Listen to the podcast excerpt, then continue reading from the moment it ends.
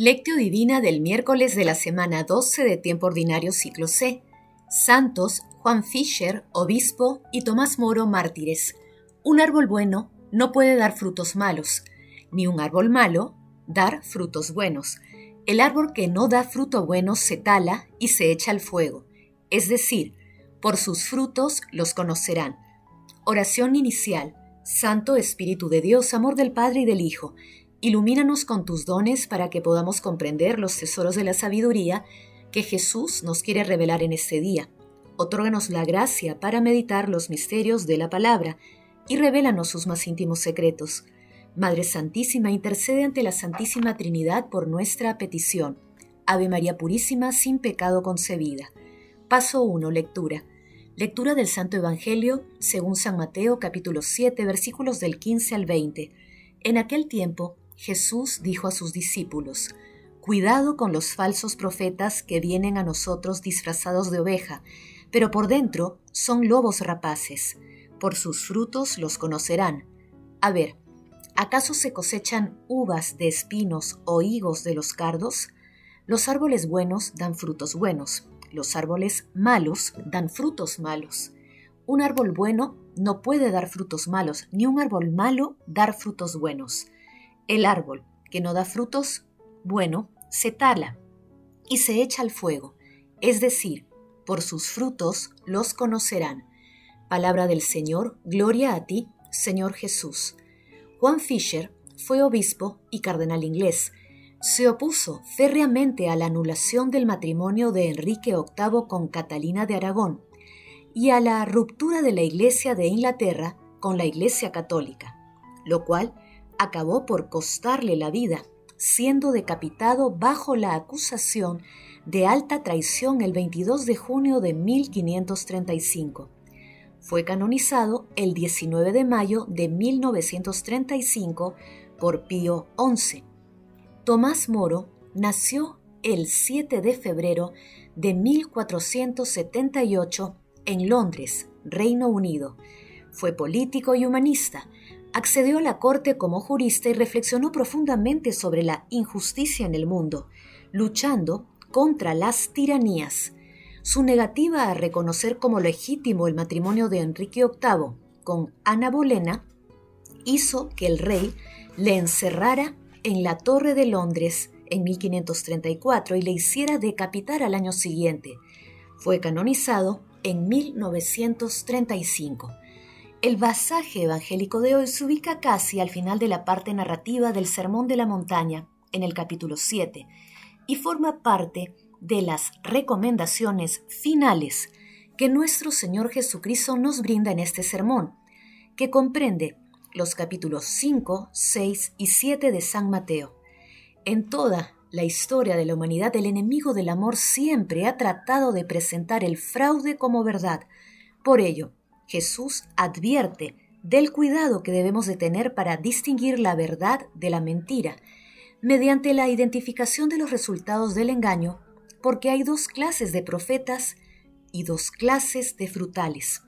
Con un claro ejemplo, la advertencia de Jesús se extiende hasta la fuente de la fecundidad espiritual.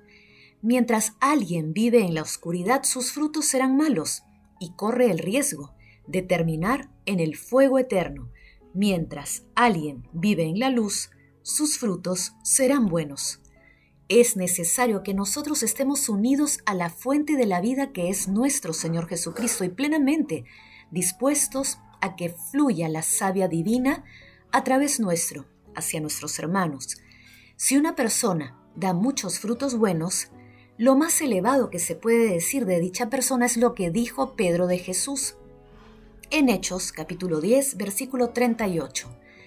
Pasó por la vida haciendo el bien. Esta es la medida del camino auténtico que se dirige a la vida. Paso 2. Meditación. Queridos hermanos, ¿cuál es el mensaje que Jesús nos transmite a través de su palabra? En la lectura de hoy es importante distinguir dos aspectos de las enseñanzas de nuestro Señor Jesucristo.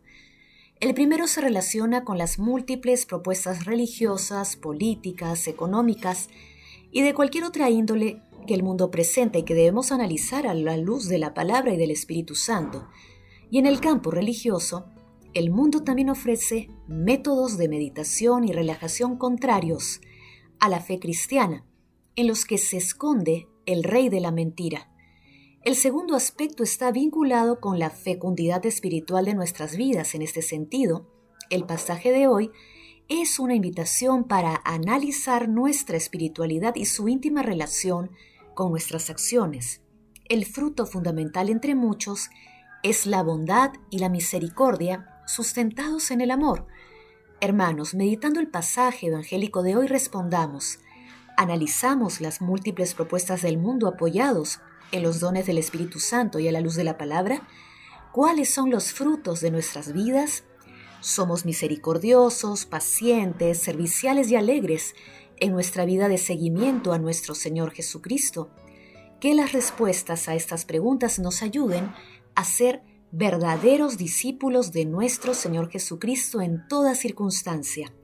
Jesús, María y José nos aman. Paso 3. Oración.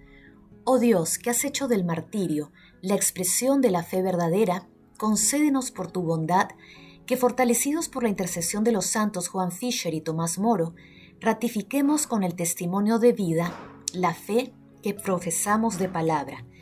Gracias, Santísima Trinidad, por los dones que nos regalas a cada instante de nuestras vidas, para invitarnos a permanecer siempre en tu amor. Dios, Espíritu Santo, amor de Dios Padre y de Dios Hijo, concédenos tus santos dones para que podamos reconocer el engaño presente en el mundo y seamos testigos de nuestro Señor Jesucristo.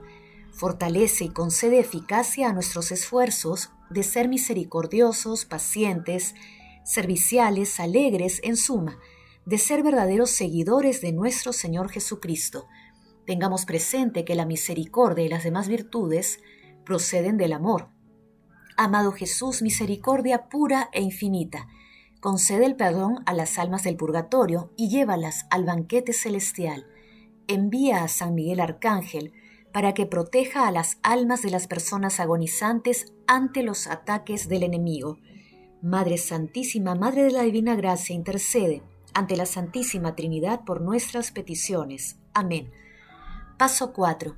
Contemplación y acción.